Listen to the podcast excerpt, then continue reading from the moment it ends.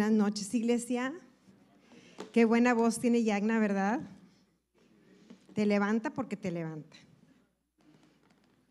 Muy bien, pues es un placer estar aquí. Es el mejor lugar en el que podemos estar, en su presencia, escuchando su palabra. Gloria a Él que no estamos en un, en un lugar feo. Gloria a Él que podemos estar con nuestra familia de la fe. Es siempre una bendición podernos reunir. Y bueno, pues vamos a preparar nuestro corazón para escuchar la palabra esta noche, ¿les parece? Este, vamos a empezar orando y yo quiero orar por ti y yo quiero que tú ores por mí. ¿Te parece bien?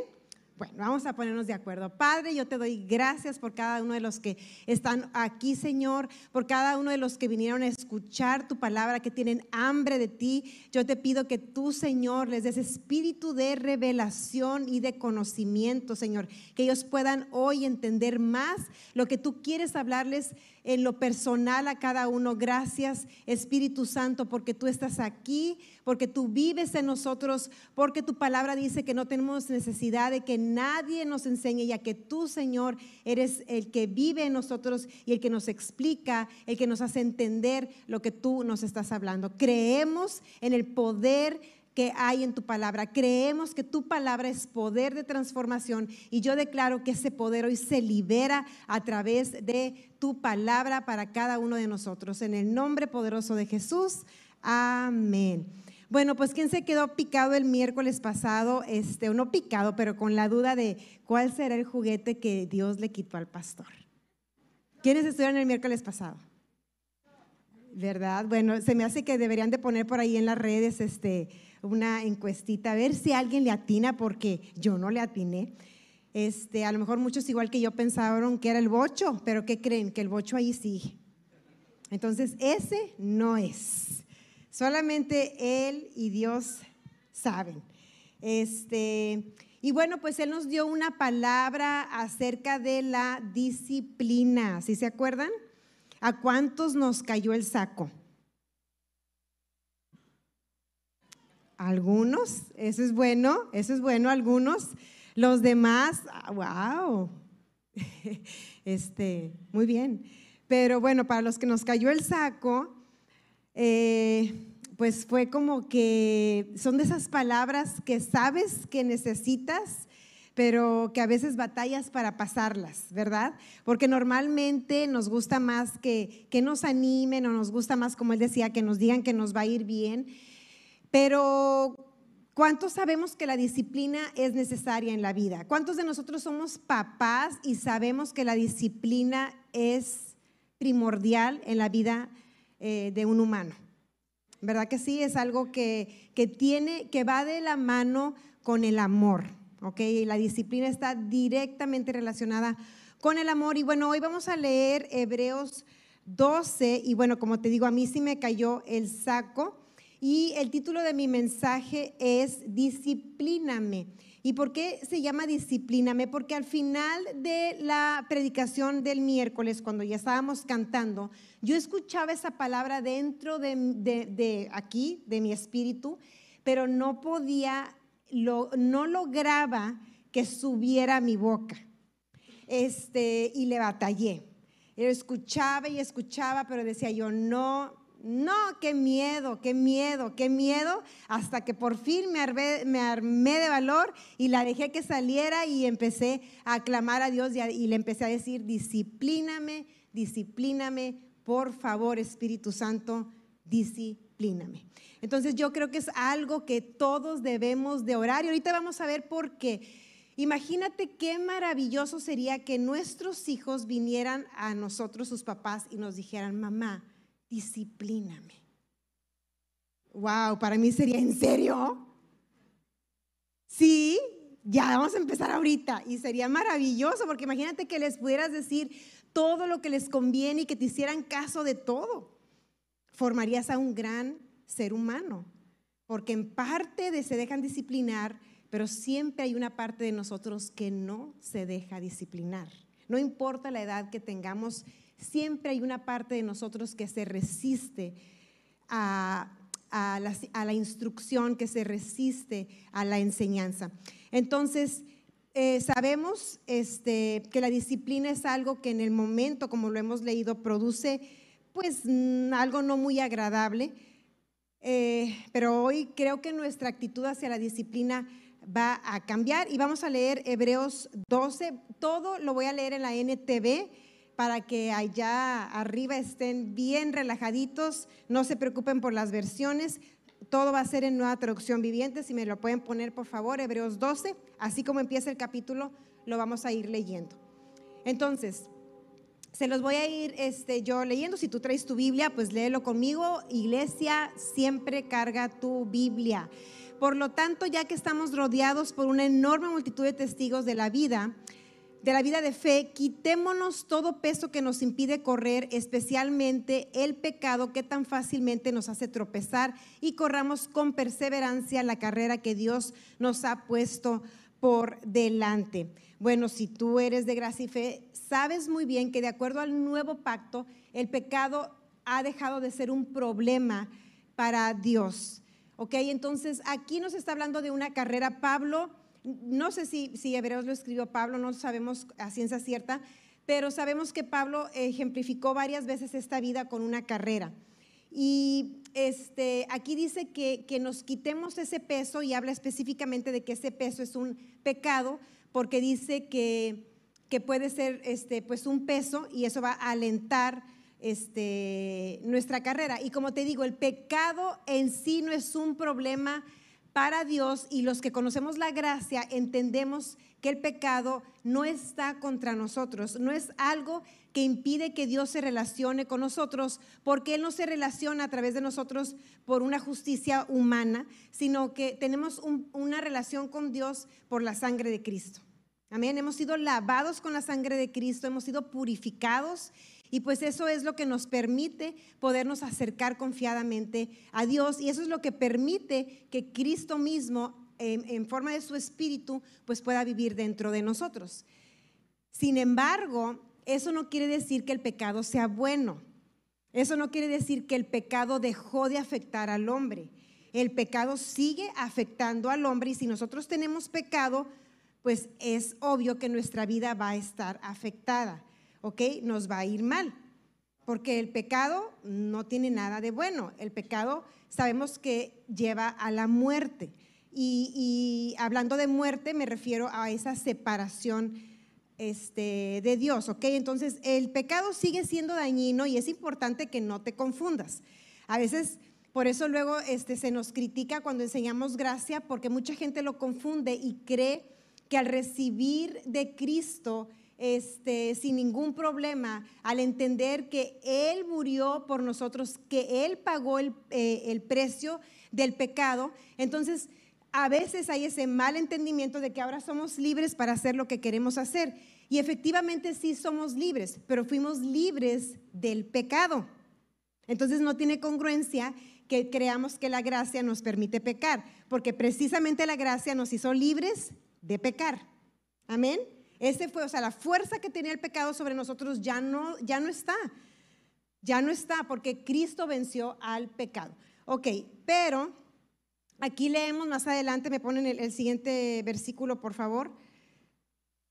Dice, esto lo hacemos al fijar la mirada en Jesús, el campeón que inicia y perfecciona nuestra fe. Debido al gozo que él esperaba, Jesús soportó la cruz sin importar sin importarle la vergüenza que se representaba, ahora está sentado en el lugar de honor junto al trono de Dios. Adelante. Piensen en toda la hostilidad que soportó por parte de pecadores. Así no se cansarán ni se darán por vencidos. ¿Qué sigue? Después de todo, ustedes aún no han dado su vida en la lucha contra el pecado. Entonces aquí nos está exhortando y está diciendo, hey, no se den por vencidos, no se cansen, porque sí, ustedes están luchando, pero ninguno de ustedes está luchando de la manera en que lo hizo Cristo Jesús. Ustedes no están dando su vida por el pecado, ustedes no están pagando el pecado, ¿verdad? Y nos inspira o nos motiva este, esta palabra al decirnos, ¿sabes qué? Fija tu mirada en Cristo y esa va a ser la fuerza que tú vas a tener para poder seguir adelante. Porque si Él lo pudo soportar, ¿por qué lo pudo soportar? Porque veía lo que había más adelante. Veía que después de eso, que iba a valer la pena, porque después de eso él iba a estar sentado eh, eh, en el trono, iba a estar sentado con Dios, además de, bueno, pues nuestra salvación, que ya todos sabemos. Entonces Jesús luchó hasta el final y su lucha no es comparable a la que nosotros vivimos. Así que, eh, como te digo, ese sufrimiento debe ser para nosotros este, una fuerza que nos motiva a seguir adelante, entendiendo que nuestro final también va a ser glorioso. ¿Ok? Porque en esta vida hay cosas difíciles. Este, para esto, vamos a, continuar leyendo. Ahora sí, ya vamos a entrar a lo mero bueno. Dice, ¿acaso olvidaron? Y me gusta esto porque dice, ¿acaso olvidaron? Quiere decir, yo ya lo había puesto. Y lo que cita a continuación el autor es un proverbio. Y dice, ¿ya se les olvidó? Las palabras de aliento con que Dios les habló a ustedes como a hijos. Él dijo, hijo mío, no tomes a la ligera la disciplina del Señor y no te des por vencido cuando te corrija.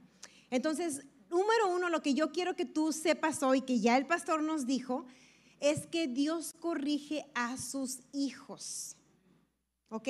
No corrige a los a los no creyentes, no corrige a los que no son sus hijos. Y nos dio un ejemplo muy bueno, y pues yo me puedo identificar con él y yo creo que tú también, en que yo corrijo a mis hijos, yo no puedo corregir a los hijos de otras personas. Hay algunas personas que son muy metiches y andan corrigiendo a hijos que no son suyos, pero eso no es correcto. ¿Estamos de acuerdo? Cada quien debe de corregir a sus propios hijos y no tenemos el derecho de corregir a alguien que no sea nuestro hijo. Eso está extra. Entonces, por ejemplo, si yo tengo un problema con mi hijo y mi hijo, mi hija, me dicen, es que fulano de tal, y lo primero que decimos, a mí no me importa fulano de tal. ¿Cuántas mamás sabemos aquí? Venga, a mí no me importa fulano de tal. Usted se va a ir por este camino y usted sabe que es por aquí y ya le dije y hasta les hablamos de usted para que se oiga acá bien formal. Este, pero decimos, no me importa. Bueno, si nosotros siendo padres terrenales nos enfocamos únicamente en nuestros hijos, pues Dios que es Padre por excelencia hace lo mismo. Él no, él no corrige a los que no se han decidido por Él. ¿Ok? Y cuando tú entiendes que Él corrige a tus hijos, este, eso va a cambiar tu actitud hacia la disciplina. Porque más que un, no lo vas a ver como un castigo, un castigo como una pena, sino que lo vas a ver como un privilegio. Es una ventaja que tenemos los hijos de Dios, que Él nos corrija. Amén. Puedes ver que es una ventaja, puedes ver que te está entrenando el Rey de Reyes y Señor de Señores y que no te está dejando irte al pozo, ¿verdad? E, entonces eso, eso cambia este, nuestra perspectiva acerca de la, de la disciplina. Entonces no debe confundirse con castigo, también eso, porque eso ya lo sabemos, Dios no nos castiga en forma de que nosotros tengamos que pagar con una pena, no tenemos que pagar con un sufrimiento nuestras fallas. ¿Está claro eso? La disciplina no es eso, para que no haya una confusión, porque después dicen, no, pero es que dicen que Dios no castiga. Es que no castiga en el sentido de que te diga, ¿sabes qué? Como tú estás en pecado, pues yo te voy a dar un cáncer y yo voy a dejar que tú pases por esa pena, que tú pases por ese sufrimiento para que tú entiendas que hiciste mal. Esa no es disciplina y eso no lo hace el Señor. ¿Ok? Este, él, la disciplina del Señor este, no tiene que ver con calamidad, no tiene que ver con, alguna, con un sufrimiento, no tiene que ver con un pago. Cuando Él nos disciplina no estamos pagando, porque ya Cristo pagó por nosotros. ¿Ok? Pero sí disciplina, iglesia. ¿Por qué? Porque es un papá porque es un papá y como te dije al principio, el amor está ligado con la disciplina. Entonces se refiere a una corrección, se refiere a una instrucción, se refiere a un entrenamiento que nos da para vivir en esta vida. ¿Por qué es tan importante saberlo? Es importante porque muchas cosas nos pasan que, sin, que no tenemos el discernimiento y creemos a veces que es el diablo o creemos que es mala suerte. Y muchas veces nos va mal en algunas cosas y estamos estancados y nos topamos con pared y creemos que es el diablo que se nos puso enfrente y realmente es la disciplina de Dios. Pero eso viene cuando tú tienes una relación con Él. El discernimiento se va desarrollando dentro de ti y tú vas a saber cuando Dios te está disciplinando. Como ya te dije, tú ya sabes que si es un sufrimiento que tiene que ver con algo que Jesucristo ya pagó, ya te redimió de eso, eso no es ninguna disciplina, eso tú lo tienes que reprender. Pero creo que muchos hijos de Dios están reprendiendo cosas que Dios les quiere enseñar. Oh, oh. Ok, entonces, eh, quiero que entiendas bien, que entendamos bien que la disciplina es para los hijos. Eso nos va a ayudar también a dejar de compararnos con la gente.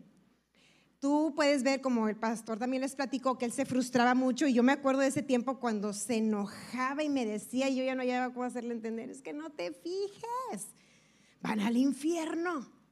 ¿Qué te fijas que les vaya bien aquí si es temporal? Pero bueno, era algo que Dios tenía que tratar con él y por fin él lo entendió, ya entendió como, como muchas veces nosotros en algunas cosas no, no las hemos entendido. Ahorita les voy a decir lo que yo no he entendido. Entonces, nos sirve para dejar de compararnos con la gente y sobre todo a dejar de compararnos con los no creyentes. ¿Ok? Tú a lo mejor vas a ver a alguien que no cree en Cristo y tú lo ves que es muy feliz y dices, mira nada más, roba, fornica, adultera, se pone borracho y le va bien padre. Y entonces tú dices, yo también quiero tomar, yo también quiero fornicar, yo también quiero todo eso y que me vaya bien. Pues no, mi chulo, porque tú eres hijo de Dios. Entonces, así como Sofía, a ver, hijitos, cuatro, ok, ellos hacen bla, bla, bla, pero ustedes no. Entonces Dios nos ama y no allá, no se puede meter con ellos. No es que no se pueda meter con ellos, es que simplemente no hay relación, o sea, no han sido ellos redimidos, no tienen a Cristo, ¿cómo, cómo, cómo pudiera Él corregirlos? Así que, mande. No son hijos, no son hijos, ¿ok? Entonces, cuando, cuando tú veas eso, siempre acuérdate, yo estoy, yo estoy protegido, yo estoy guardado, yo soy su hijo y a mí me va a ir bien, de acuerdo a Dios, de acuerdo a sus formas, de acuerdo a su palabra. Yo tengo a su espíritu y Él no permite que a mí me vaya bien. Por eso ya no te habla esa persona, por eso ya no te peló esa fulana. Porque Dios te está guardando. ¿Puedes ver eso? Sabes que así trabaja Dios. Y muchas veces nos, frustramos y, mi esposo y yo lo vemos continuamente. Y Dios también nos corrige, nos disciplina a través de nuestras autoridades, a través de nuestros papás terrenales, a través de nuestros pastores.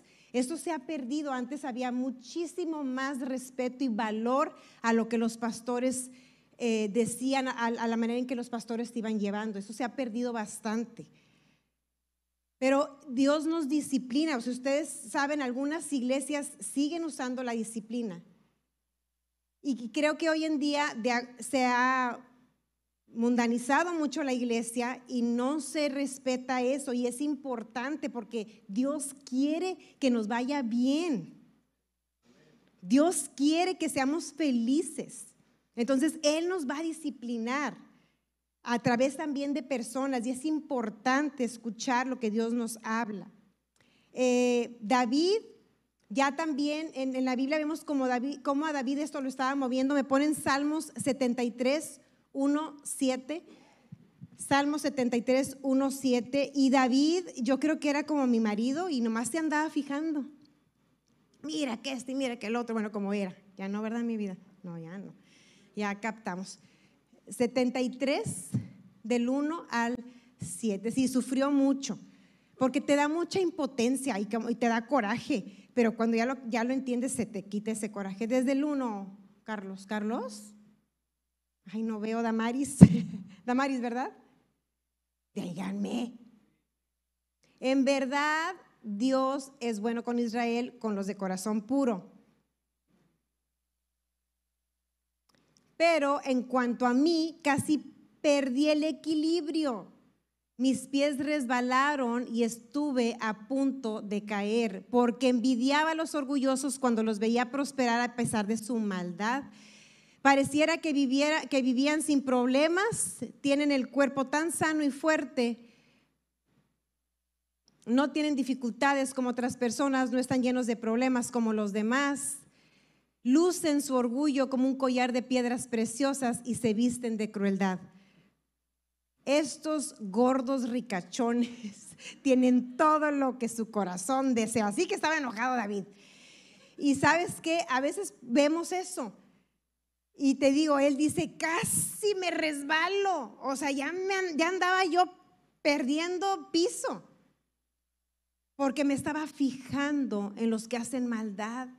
Y yo estaba pensando que les iba bien. Y eso te digo, te puede pasar. Pero cuando ya entiendes que eres un hijo de Dios, vas a cambiar con este respecto. Entonces la disciplina de Dios está directamente ligada con el amor y es exclusiva para los hijos. ¿Ok? ¿Eso quedó claro? Este, cuando estás haciendo algo mal, Dios te quiere cuidar y Él te va a proteger del mal, igual que lo hace un Padre terrenal. Dios no va a dejar, si Él ve que tus decisiones, que tus actitudes, si Él ve que tus costumbres, que, que tu manera de pensar te van a llevar al fracaso, ¿cómo no va a intervenir Dios? Claro que va a intervenir, eres su hijo. Eres su amado, eres su tesoro, eres su perla de gran precio. ¿Cómo no va a intervenir? Por supuesto que te va a estorbar. Por supuesto que se te va a poner enfrente. Y por supuesto que tú vas a llorar, como he llorado yo, por no entender y por estar terca en algo que Dios no tenía para mí. Y muchas veces así es, nos entercamos y creemos que, que, algo eh, tiene que ser. Y, y, se nos borra la vista, se nos borra el entendimiento y no nos detenemos a pensar, Señor, ¿eres tú el que me está disciplinando? Yo le he dicho a, mi esposo cuando nosotros este, teníamos problemas en cuanto a, a nuestra relación, y a veces yo quería obtener algo de parte de él que no era malo, este, que no era malo, pero ya después yo, yo fui entendiendo. Y, y, yo me acercaba a él y yo pedía cosas o demandaba cosas o proponía cosas y no se daban. Y haz de cuenta que él hacía todo lo contrario. Si yo decía, Negro, no hombre, haz de cuenta que pintaba, casi a mí me pintaba de blanco como con la pantera rosa, que todo pinta rosas y todo agarraba así como que lo, la contra. Y un día, después de mucho, mucho sufrir y sufrir y sufrir, yo me di cuenta y yo se lo he platicado, le digo, ¿sabes qué, Ibrahim? Dios endurecía tu corazón. Y yo sé que eso a ti te puede impactar y decir, no, no, ¿sí? Dios endurecía su corazón para que no me diera lo que yo quería porque Dios me estaba disciplinando a mí. Y mientras yo no entendía, yo seguía sufriendo. ¿Por qué? Porque la manera en que yo quería obtener las cosas no era la manera en que a mí me convenía. Todo me es lícito, pero no todo me conviene. Y quiero que sepas que Dios nos trata en lo particular. Es cierto que Dios nos ama a todos por igual, pero Dios no tiene el mismo trato con todos. ¿Cómo que no tiene el mismo trato con todos? No. Dios tiene un trato personal. Y sabes que yo a veces entre mis hijos, yo quisiera que ellos entendieran esto. Y si tú tienes varios hijos, me vas a entender. A veces yo a uno le tengo que exigir un 10 y, y al otro con 8 yo estoy brincando en la cama de felicidad. Pero ¿por qué a él eso? Porque yo, yo conozco sus capacidades, conozco su alcance. ¿Me explico? Y, y, en la disciplina es igual, yo sé cómo tratar una cosa con uno y otra cosa con otro. Y a veces es imposible ser pareja. Es imposible. A veces simplemente no se puede. Yo a veces he tenido que hablar con ellos y decirles, miren hijos, es que yo estoy tratando con él, con ella de esta forma. Dame chance por favor relájate y permíteme tratar con él de esta forma. A lo mejor yo estoy aplicando más gracia, pero porque cada uno necesita un trato diferente. Hay cosas que sí van a ser parejas, pero hay otras cosas, como la palabra conocemos que es pareja, es para todos. Pero en nuestro trato con el Señor, Él tiene, a veces está tratando cosas con Ebrahim que no las está tratando conmigo. Amén. Eso es lo maravilloso de nuestra relación con Dios, que es particular, que es 100% personal y eso también nos ayuda a no compararnos con otros.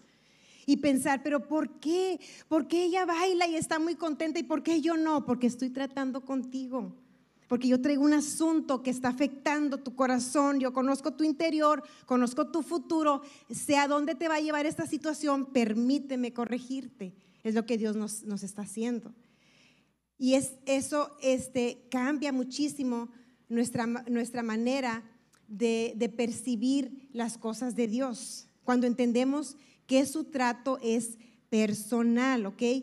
Y como te decía, Dios se nos va a atravesar en el camino. Conocemos la historia de, de Elí en primer, primer libro de Samuel 3, 13. Él era un profeta que que pues entrenó a Samuel. Él estaba con Samuel, pero digamos que no fue muy buen papá. Y, y un día, pues Dios le da una palabra a Samuel y él le dice, quiero que me digas, quiero que me digas. Y bueno, lo obliga a que se la dé y esta es, dice, le advertí. Esa es la palabra que Dios le da a Samuel para Elí. Dice, le advertí que viene juicio sobre su familia para siempre porque sus hijos blasfeman a Dios y él no los ha disciplinado. En la Reina Valera dice que él no les estorbó. ¿Lo han leído? Dicen que no le, eh, no le, no estorbó a sus hijos. ¿Y sabes cuál es la reacción de Eli? Él dice, dice, bueno, pues que se haga lo que Dios dice. En lugar de ir a corregir a sus hijos. O sea, era tanto el miedo que él le tenía a sus hijos que prefirió que el juicio de Dios cayera sobre ellos que él mismo confrontarlos. Y eso, eso es grave. ¿Ok? Así que debemos de ser abiertos. Tal vez si esos hijos hubieran sido disciplinados, hubiera salvado sus almas. Es importante que nos abramos a la disciplina, que seamos suaves a la disciplina. Si a veces dices, siento que me están regañando, aguanta vara. Aguanta vara. Cíñete los lomos, porque Dios quiere que nos vaya bien. Proverbios 13, 1, por favor. Y me voy a dar prisa porque capaz que ya les dio hambre. ¿Ya tienen hambre? Todavía no. Dice, el hijo sabio acepta la disciplina de sus padres, el burlón se niega a escuchar la corrección. Así que si nosotros somos abiertos a la corrección, la Biblia nos llama sabios. Es de sabios dejarnos corregir, aunque duela mucho, aunque te haga llorar. Entonces, volvamos por favor a Hebreos 12, en el versículo que nos quedamos. No me acuerdo, Damaris, por ahí lo buscas, si es el 5 o es el 6. Este, es un privilegio ser disciplinado, es una ventaja grandísima en esta tierra contar con la corrección de nuestro Señor, contar con su instrucción y así es como debemos eh, de verlo. Si tú deseas ser como el mundo, si tú ves al mundo y babeas por el mundo y babeas por ese tipo de vida, pues tú, tú deseas más bien ser un bastardo y no estás valorando tu posición de hijo, tu título de hijo, porque Dios corrige a sus hijos porque le importamos. Este, Ándale ahí mero, en el 6. Dice, pues el Señor disciplina a los que ama y castiga a todo el que recibe como hijo. ¿El que sigue? Al soportar esta disciplina divina, recuerden que Dios los trata como a sus propios hijos. ¿Acaso alguien oyó hablar de un hijo que nunca fue disciplinado por su padre? Pues en ese tiempo a lo mejor no, pero ahorita déjame te digo que sí. Sí, he escuchado de muchos que no los disciplinan. Si Dios no los disciplina a ustedes, ¿Cómo lo hace? Si Dios, no los disciplina a ustedes como lo hace con todos sus hijos, quiere decir que ustedes no son verdaderamente sus hijos, sino ilegítimos. ¿Sí leí bien? Ok. Sí, el que sigue. Ya que respetábamos a nuestros padres terrenales que nos disciplinaban, entonces, ¿acaso no deberíamos someternos aún más a la disciplina del Padre de nuestro espíritu y así vivir para siempre? Pues nuestros padres terrenales nos disciplinaron durante algunos años e hicieron lo mejor que pudieron. Pero la disciplina de Dios siempre es buena para nosotros a fin de que participemos de su santidad.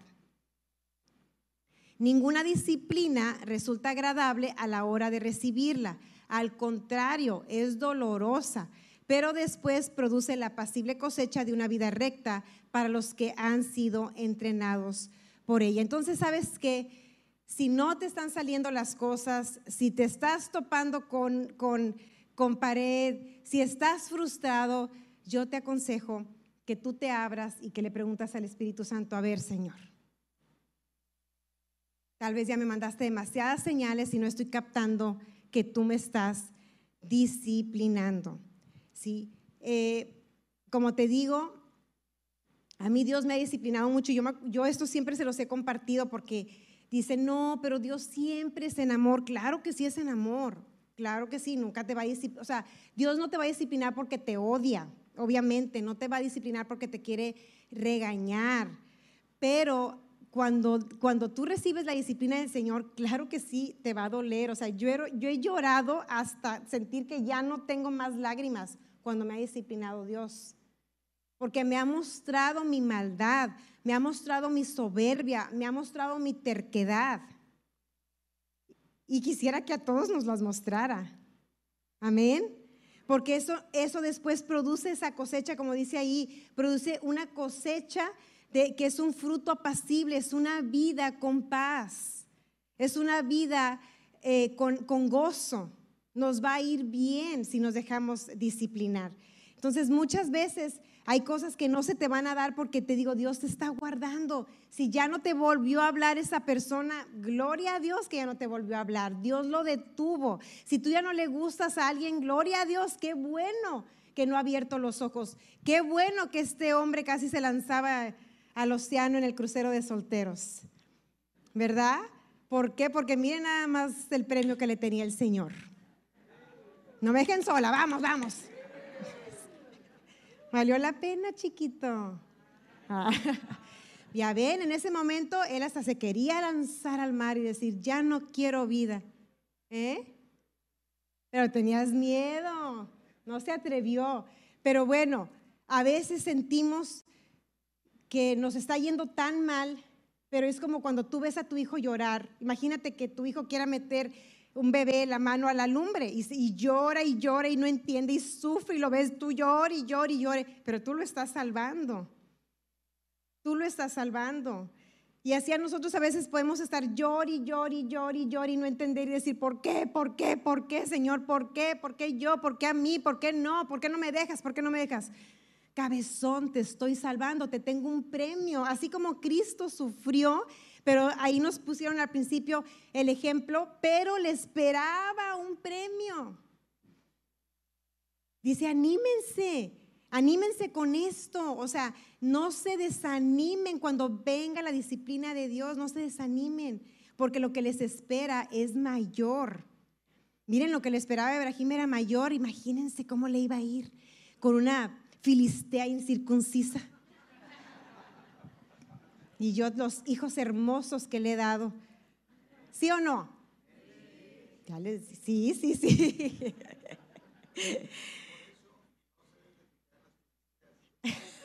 Amén. ¿Ya vieron? ¿Oyeron o no? No se fijen en las filisteas. Salmos 94, 12 Salmos 94, 12. Acabamos de leer en Hebreos que, en el momento la disciplina causa mucho dolor, pero después produce una vida apacible, o sea, hay un premio por ser disciplinado.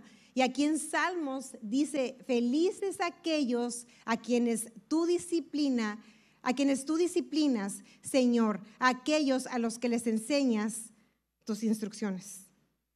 ¿Qué dice de aquellos que, que Dios disciplina? Son como felices. Después va a haber mucha felicidad. El momento te hace llorar, pero como me decía mi mamá, lo que te hace llorar, después te va a hacer reír, mi hija, entiende. Y es verdad. Lo que un día me hizo llorar, después me, me hizo reír. Qué bueno que muchas cosas no se me dieron. Ahora le doy gracias. Después dices, gracias Señor, porque no se dio esto. Gracias porque no me dejaste ir allá. Gracias porque no me dejaste hacer esto. Gracias, gracias, gracias. Me libraste. Gracias. Amén. Entonces hay que confiar en Dios. La disciplina también es fe. Cuando tú te dejas disciplinar, quiere decir que tú tienes fe en que Dios sabe más que tú en que Él sabe lo que te conviene, estás descansando en Él. ¿Ok? Entonces, gloria a Dios que yo no tomé ese camino. Dios me ha quitado muchas cosas, Dios me cerró muchos caminos, Dios me quitó muchas eh, relaciones con personas, me ha quitado mil cosas del camino, me ha cerrado muchos caminos, me ha cerrado muchas puertas, me ha hecho llorar, me ha disciplinado, me ha dicho así no es, así no es, así no es. Y si seguimos así, Sofía, no se va a dar hasta que entiendas que eso tiene que ser cambiado. Y no queda más que humillarnos y decir, ok, Señor, no voy a luchar como Jacob, que se la pasó luchando con Dios y Jacob, un hombre tramposo, un hombre que desde que nació dijo, aquí yo voy a hacer las cosas como yo quiero, con trampa, con manipulación, con mentiras, con engaños, me voy a salir con la mía, voy a tener éxito, le robo la primogenitura a mi hermano, engaño a Labán y esta vida agárrense porque es mía. Y pues el que se tuvo que agarrar fue él porque trabajó siete años por una mujer y que lo van engañando, papá. Que despierta con otra cara ahí. Imagínate que tú crees que te casas con una y luego estás con otra. Por engañador. Por engañador. Y luchó contra Dios, terco de ir contra él, terco, terco, terco, terco. Y sabes que Dios tuvo que moldear su carácter. Pasó, Jacob pasó por muchas cosas difíciles porque él tenía que ser transformado. Al último terminó siendo un hombre humilde, terminó siendo un hombre tan humilde, pero a la vez con, tanta, con tanto este, renombre que incluso Faraón recibió una bendición de parte de Jacob. Y pues es el padre Israel. De ahí nació el pueblo de Dios. Entonces hay que dejarnos disciplinar. ¿Sabes por qué? Porque Dios tiene un propósito grande para nosotros. Si tú ves que Dios te disciplina, si tú ves que Dios quiere cambiar tu carácter, que quiere cambiar tu actitud que te está diciendo no es por ahí, es porque hay un propósito grande y poderoso con tu vida. Y debes de sentirte privilegiado que Dios no te permita hacer ciertas cosas y que Dios quiera moldearte, porque el propósito es fuerte y es grande. El piano, porfa.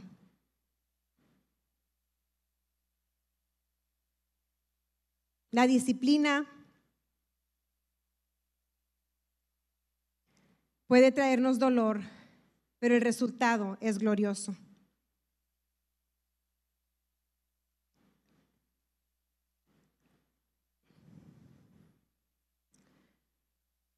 Dios tiene un trato particular contigo y varios de ustedes están siendo disciplinados. Yo lo sé, el pastor lo sabe, lo hemos visto, incluso cosas que hemos dicho a la gente que tenemos una relación más cercana, que les hemos dicho por ahí no, no es, por ahí no era, y sabían que por ahí no era, hoy están pasando por la consecuencia de, no haber tomado el camino que era. Es necesario madurar, iglesia. No es agradable recibir la disciplina, pero seamos humildes para recibirla. Seamos humildes para entender que no sabemos todas las cosas, que hay muchas cosas mal en nosotros, que todavía nuestro corazón nos puede estar engañando. Muchas veces no es el tiempo. Los jóvenes se desesperan, los adolescentes se desesperan. Y no es el tiempo. No, pero es que yo ya Dios me dijo que me iba a casar con él. Ay, pues, a los 15, mija. En serio, Dios te dijo eso. Aprende. Te lo dice un corazón que ha pasado por mucha disciplina, mucha disciplina. Y si nosotros, mi esposo y yo, no nos dejamos moldear más, se acaba el propósito. sus planes se truncan. Y, y después las consecuencias, sabes que Dios es bien bueno y sé que Dios nos va a ayudar, sé que su gracia es para siempre, sé que Él nos levanta, todo eso va a pasar. Dios a mí me ha levantado, he cometido errores feos con ganas, he cometido los peores errores donde me he sentido una cucaracha y Dios me ha levantado. Dios ha hecho algo nuevo conmigo porque siempre Dios nos levanta, pero una cosa yo le he dicho a Dios, por favor Señor, yo quiero ser de las que aprende. Yo no quiero ser como el perro que vuelve a su vómito. Quiero ser de las que aprende. Quiero ser de las que entienden que si ya pasé por esta lección ya no la quiero repetir. El mismo examen varias veces nombres estuvo bien difícil. Me hizo llorar, ya ese examen ya no.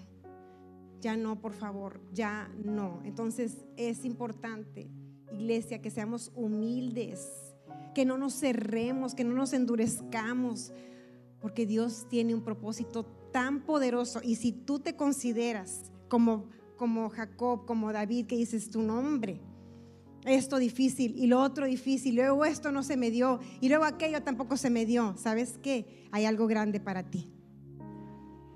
Hay algo bien grande para ti. Tienes un llamado potente.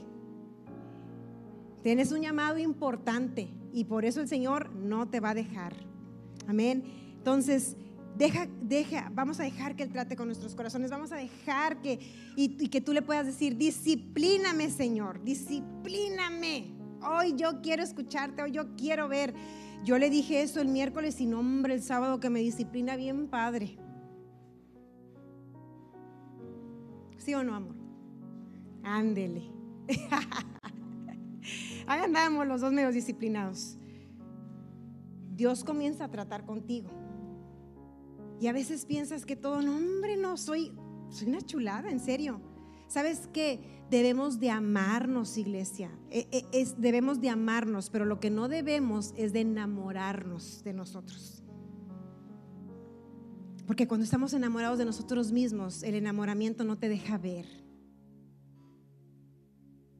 Tenemos que tener un amor sano hacia nosotros. Dios nos ama yo me amo, yo me acepto como soy. Dios nos acepta como somos. Dios, con todo lo que traemos, Dios nos acepta, Dios nos ama, pero su amor no nos puede dejar iguales. Él va a tratar contigo. Y si tú hoy, hoy te pregunto, ¿qué está tratando Dios contigo? Y tú me dices, nada, es muy probable que tu corazón esté endurecido porque Dios siempre está tratando algo con nosotros, siempre nos está enseñando, siempre nos está corrigiendo, siempre nos está diciendo, este es el camino, es por aquí, deja esto, déjate moldear, mira, te voy a presentar una nueva forma, ya deja aquello, siempre. Primera de Corintios 10, 23, ya voy a terminar, ya voy a terminar. Ay, las palabras esas de los predicadores, ¿verdad? Ya voy a terminar, pero no, no somos mentirosos, es que nuestra mente ya vamos a terminar. Ustedes dicen, se me permite hacer cualquier cosa, pero no todo les conviene. Dicen, se me permite hacer cualquier cosa, pero no todo trae beneficio. Amén. Acuérdense de eso, no se guíen porque si es bueno o es malo, acuérdate del Espíritu Santo. Él te va a decir si te conviene o no te conviene. Lo último de Hebreos, por favor. Me quedé en el 12 digo capítulo 12, perdón, y no me acuerdo en qué versículo me quedé, pero ya, son, ya es casi lo último. No lo último del capítulo, lo último de lo que voy a hablar. Yo creo que me quedé como en el 9, 10 por ahí. El que sigue. El que sigue. El que sigue. Por lo tanto, renueven las fuerzas de sus manos cansadas y fortalezcan sus rodillas debilitadas. Hoy vamos a fortalecernos, iglesia. Vamos a fortalecernos en el que sigue. Tracen un camino recto para sus pies a fin de que los débiles y los cojos no caigan, sino que se fortalezcan. Y con esto quiero cerrar. Sabes que la falta de aceptación, de disciplina de parte de Dios puede convertirse en nuestras vidas como una piedra de tropiezo para otros para los que son más débiles en la fe, para los que van llegando. a Cristo, para los que apenas se están acercando y están entendiendo el Evangelio. No podemos tener caminos chuecos, torcidos, iglesia. Debemos trazar un camino recto porque tenemos mucha influencia, más de la que tú y yo creemos. Simplemente nuestra familia, los que no se han convertido, nos están observando. Somos influencia. Y si nosotros dejamos que ese pecado siga en nosotros y nos tuerza el camino, muchos van a ser decepcionados o van a ser o te vas a convertir en algo, en una piedra para que los demás no alcancen la meta que también Dios tiene para ellos. O sea, así de importante es la disciplina de Dios. Nos están observando.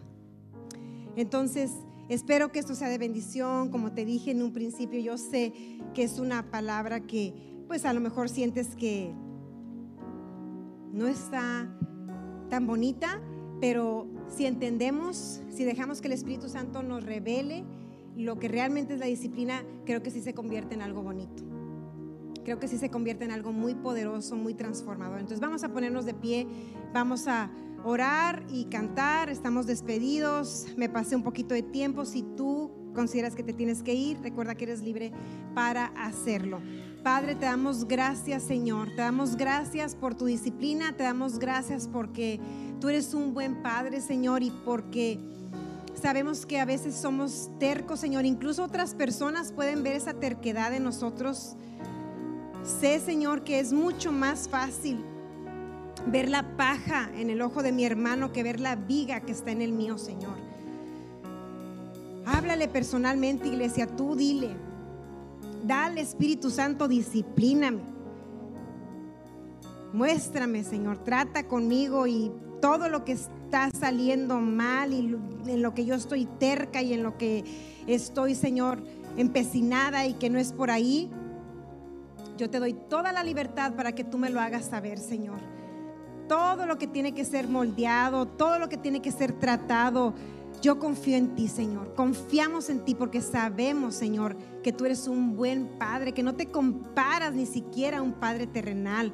Tú eres mucho mayor, tú eres perfecto. Y sé que tu voluntad es buena, agradable y perfecta para nosotros. Así que estamos, Señor, abiertos a recibir tu disciplina. Gracias, Espíritu Santo, porque tú no has dejado que nos sucedan cosas que no iban a traer, Señor, bendición a nuestras vidas. Gracias por truncar nuestros caminos. Gracias por ser un estorbo para nosotros. Gracias, gracias, gracias, porque sé que hasta que estemos en el cielo vamos a entender completamente todas las cosas de las cuales tú nos has librado, Señor. Y yo te doy gracias por eso. Gracias porque no nos permite, Señor, salirnos con la nuestra. Gracias por tu amor que va más allá de todo conocimiento de hombre. Gracias. A ti sea la gloria. En tu nombre oramos. Amén y amén.